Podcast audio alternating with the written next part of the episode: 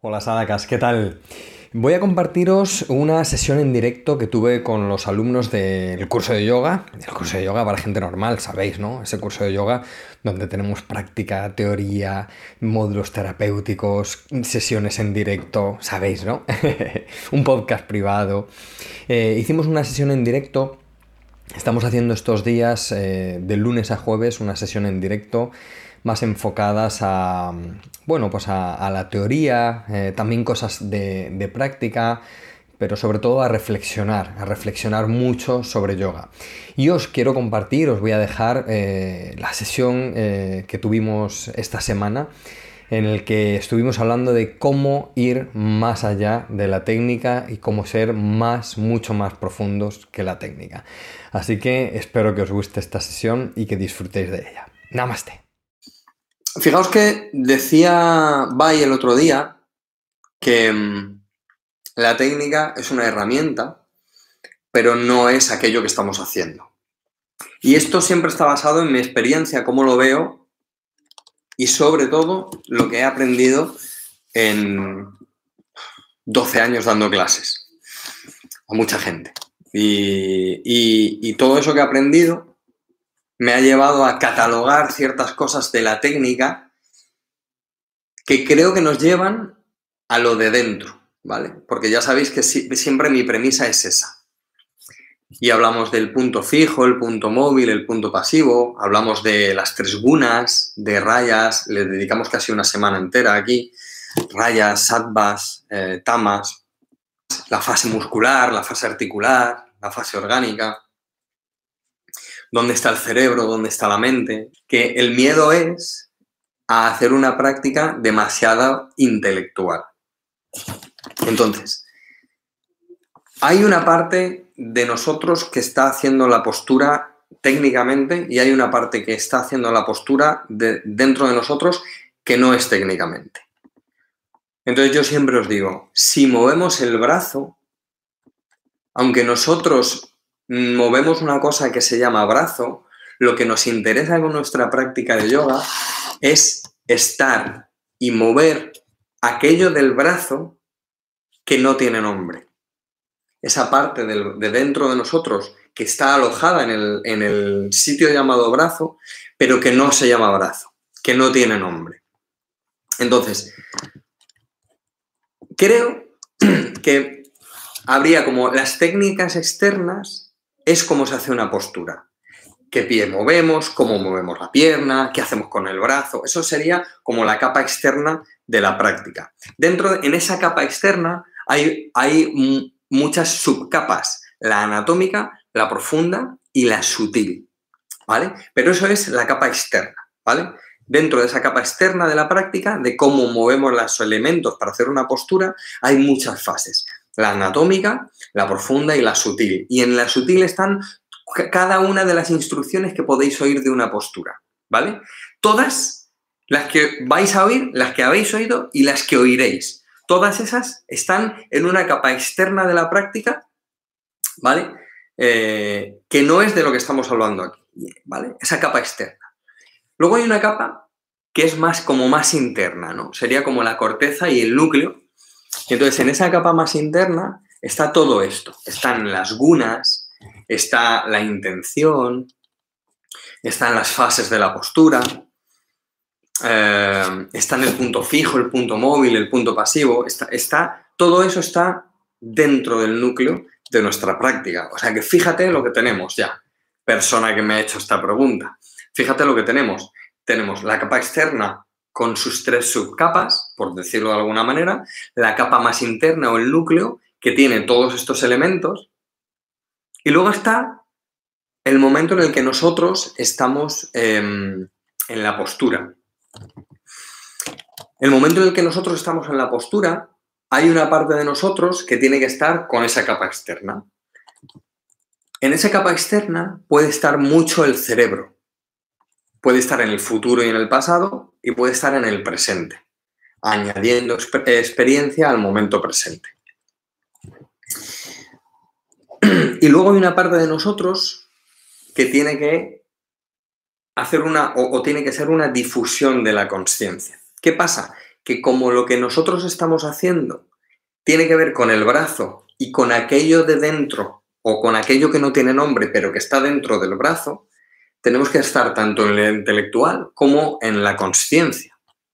Por eso yo decía, en Virabhadrasana 2, el cerebro va a estar en la pierna de adelante, en la línea de la pierna de adelante, en lo que hacen los ojos, porque además va por encima del brazo de adelante.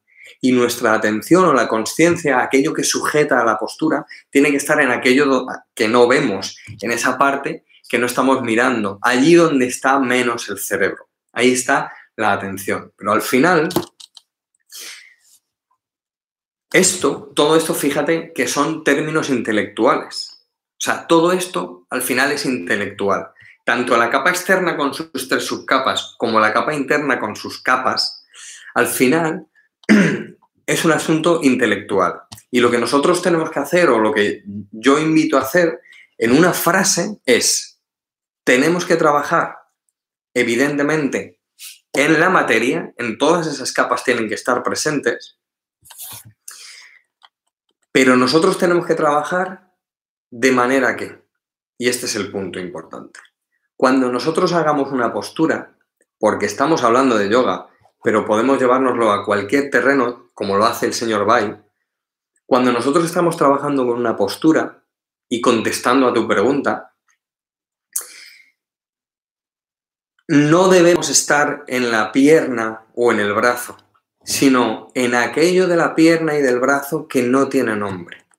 Esa es la manera en la que hay una difusión de la conciencia. Porque Patanjali nos dice, hay un momento de la práctica, Patanjali nos dice en los Yoga Sutras, que el esfuerzo se torna no esfuerzo y ahí el sí mismo se halla en su auténtico esplendor.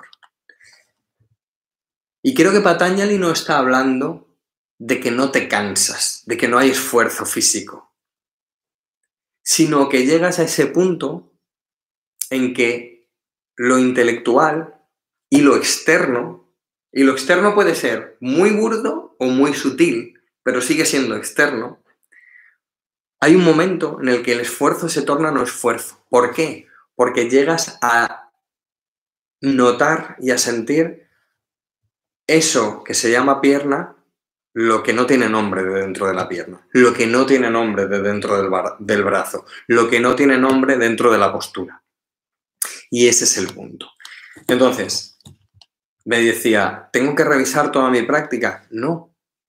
Al final, fíjate, si, si, si todo eso, si todo esto que estoy mencionando todos estos días se te queda en lo intelectual, tiene que ser durante un periodo de tiempo eh, corto. O sea, tienes que hacer como un análisis corto. Esto tienen que ser como impresiones, las fases de las posturas, los, eh, las gunas, las dosas, el, punto fijo. Eso tiene que ser una impresión, un zoom. Pero al final, la idea general es que, ¿sabéis eso que hace que crezcan las plantas? ¿Eso que hace que crezca el pelo? ¿O ¿Sabéis eso? que no tiene nombre. Algunos lo llaman chi, otros lo llaman prana, otros le ponen otros nombres. Pero no interesa tanto eso como saber que eso está ahí. Así que con nuestras posturas podemos tocar aquello que no tiene nombre, eso que hace que crezcan las plantas y que está también dentro de nosotros, lo podemos tocar con la postura. Y este es el punto Em, que creo que, tenemos que, tener con, nuestras posturas. Por eso, tengo que, me decía, ahora os leo, eh, que estáis escribiendo mucho, ahora os leo, tengo que cambiar mi práctica, o es cuestión de que, dice, o es cuestión de que siga ahondando y trate de distinguir cerebro-mente. Pues yo creo que es que al final es cuestión de, que lo distingas. Porque si no, te vas a meter, fíjate que, que todo tu email al final lo que estás haciendo es analizar lo que estás haciendo y analizar lo que estás analizando. Entonces, ¿quieres retomar el curso desde el principio? Retómalo. Pero fíjate que en las primeras lecciones no te voy a hablar de nada de eso. Te voy a hablar de la capa externa, de la masa anatómica. Luego, quizá me voy de la capa externa un poco más a lo profundo y quizá un poco más a lo, a lo sutil. En estas quedadas estamos viendo de la capa externa el núcleo, pero al final lo que realmente nos dice Patanjali es, entonces, el esfuerzo se torna no esfuerzo, que para mí es, entonces, hay un momento de que el practicante se da cuenta de que lo que está haciendo no lo está haciendo con la materia, sino a través de la materia, pero desde la parte más interna, desde aquello que no tiene nombre. Entonces, cuando hacemos las posturas, aunque hacemos la postura con la materia, tenemos que intuir esa parte que no es de la materia. Y eso es lo transformador del yoga. Y por eso hay tanta gente, y esto, escuchadme, nunca os digo esto, pero escuchadme bien, por eso hay tantas personas que hacen posturas maravillosas, pero que no se transforman en el interior, porque están en la capa externa y tienen la capa externa súper estudiada, todas las sutilezas, las tienen súper estudiadas. Ves una postura y en la foto de la postura es maravillosa. Lo que decía Bai, ¿no? Decía Bai, la técnica, lo externo puede ser inspirador. Puedes ver una postura y puede ser inspiradora, pero el señor Bai también decía, lo que pasa es que eso solo es mecánico, solo se queda en mecánico. Esto es difícil, pero al final, de verdad, quitaos todo lo intelectual. Esto solo son cosas que hay que como tener en cuenta, ¿vale? Como tener en cuenta. Y al final es, cuando estoy estirando un isquiotibial, yo no estoy estirando un isquiotibial. Ah, evidentemente lo estoy estirando, pero yo, donde yo estoy, donde yo resido, es en esa parte del isquiotibial que no tiene nombre y que es lo que me rodea y hace crecer las plantas y hace que crezca el pelo a veces. Ese es el punto. Bueno, voy a... Habéis escrito mucho, no sé si voy a poder leerlo todo,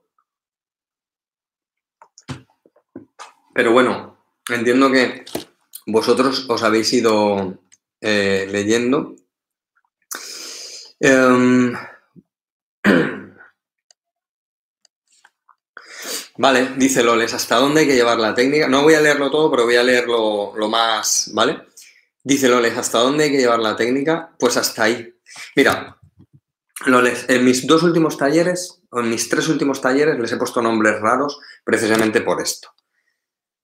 Y el cuarto, el que pueda hacer en cuanto podamos, se va a llamar más profundo que la técnica, ya os lo digo, porque lo que quiero es ir hasta ahí, ¿no? ¿Hasta dónde hay que llevar la técnica? Hasta donde quieras. En la capa externa hemos dicho que en la técnica está lo anatómico, lo profundo y lo sutil.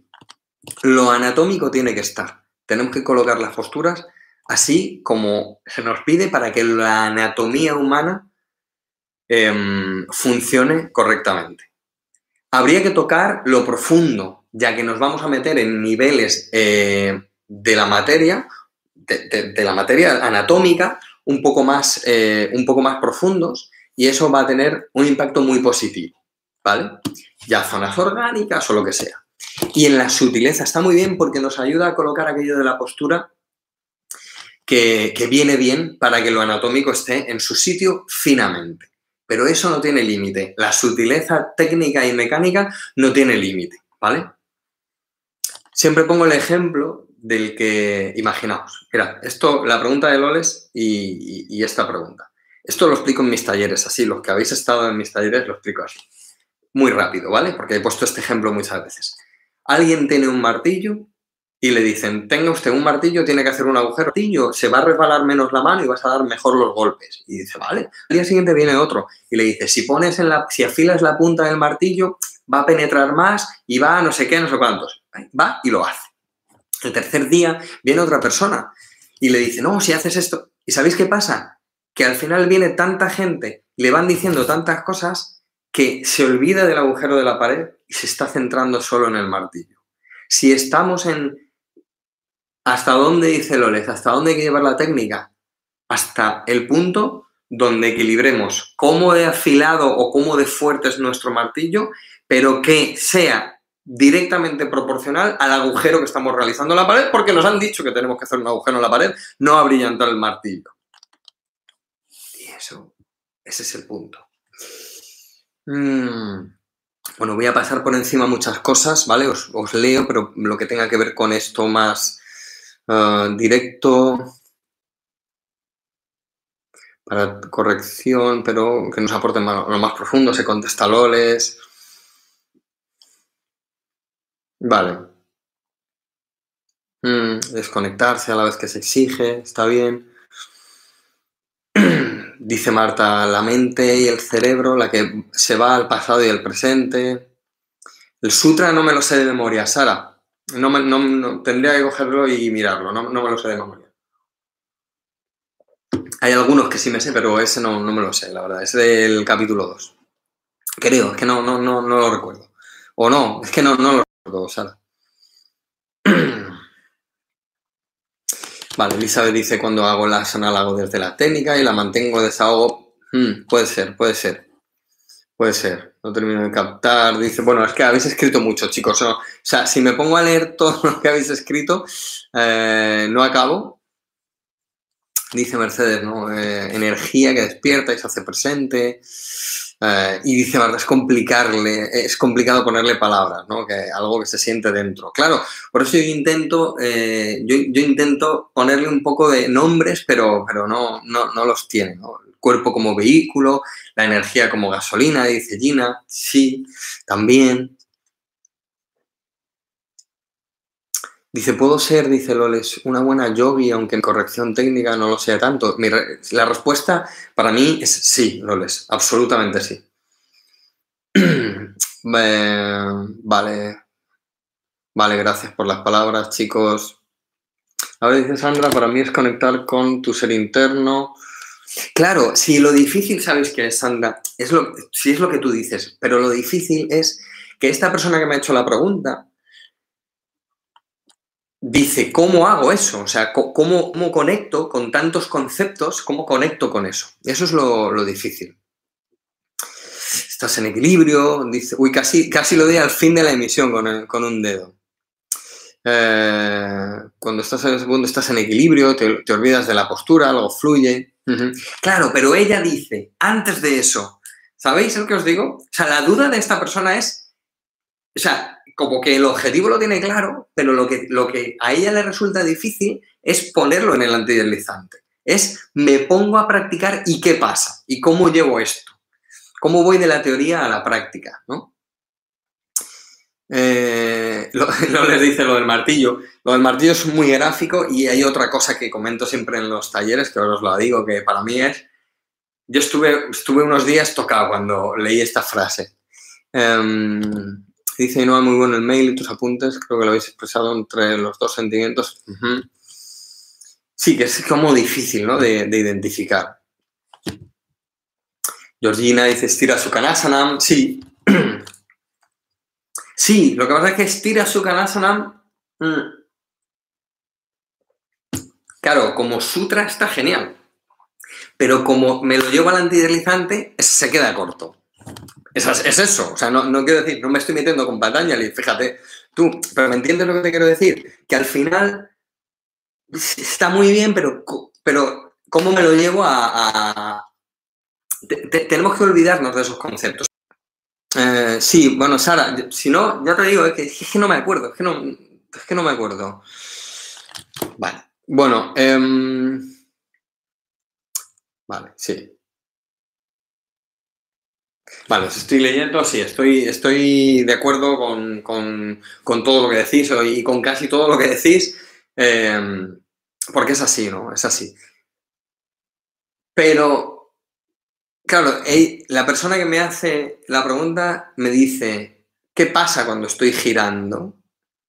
O sea, ella me dice, sí, sí, si yo ya sé, ¿no? Si yo ya sé que me tengo que abandonar, que tengo que respirar, que tengo que sentir, que mi, ser interno y qué tal. Si dice, o sea, ella lo que me dice es, si yo eso ya lo sé, ¿no? O sea, todo lo que le podamos decir es como, eso yo ya lo sé, pero ¿dónde toco? ¿No? ¿Dónde toco? ¿Dónde uno los conceptos? Y para mí ya te digo que el unir los conceptos es, estoy moviéndome a nivel sutil, no en la sutileza de la capa técnica, no en la sutileza de la capa profunda, sino en la sutileza del mismo vivir.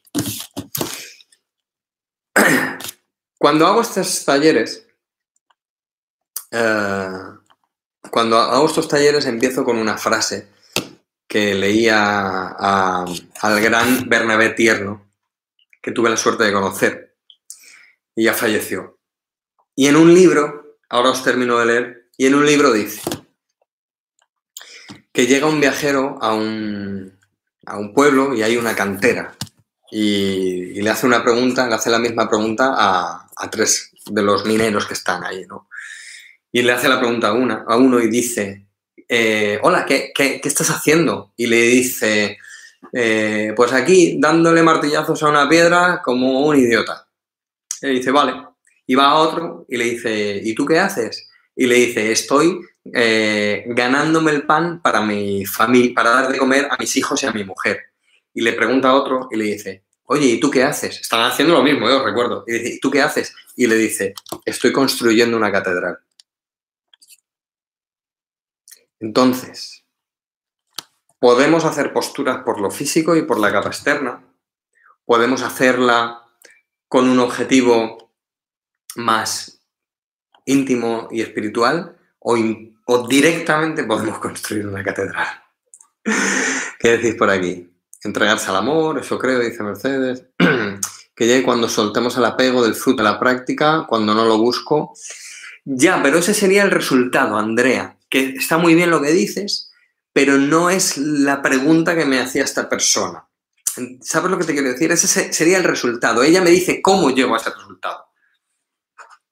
Dice esa persona que te ha escrito, somos todos los que practicamos yoga con fe, todavía sin experimentar esas sensaciones. Estoy de acuerdo, dice Mari Carmen. La historia, la historia de la piedra es de lo más simbólico. Entonces, cuando practicamos, fijaos, ¿eh? pero fijaos lo que podemos hacer. Podemos estar en la técnica y hacer unas posturas maravillosas y estar ahí, ser tan, tan felices. A nivel energético vamos a estar brillantes, vamos a ser la leche.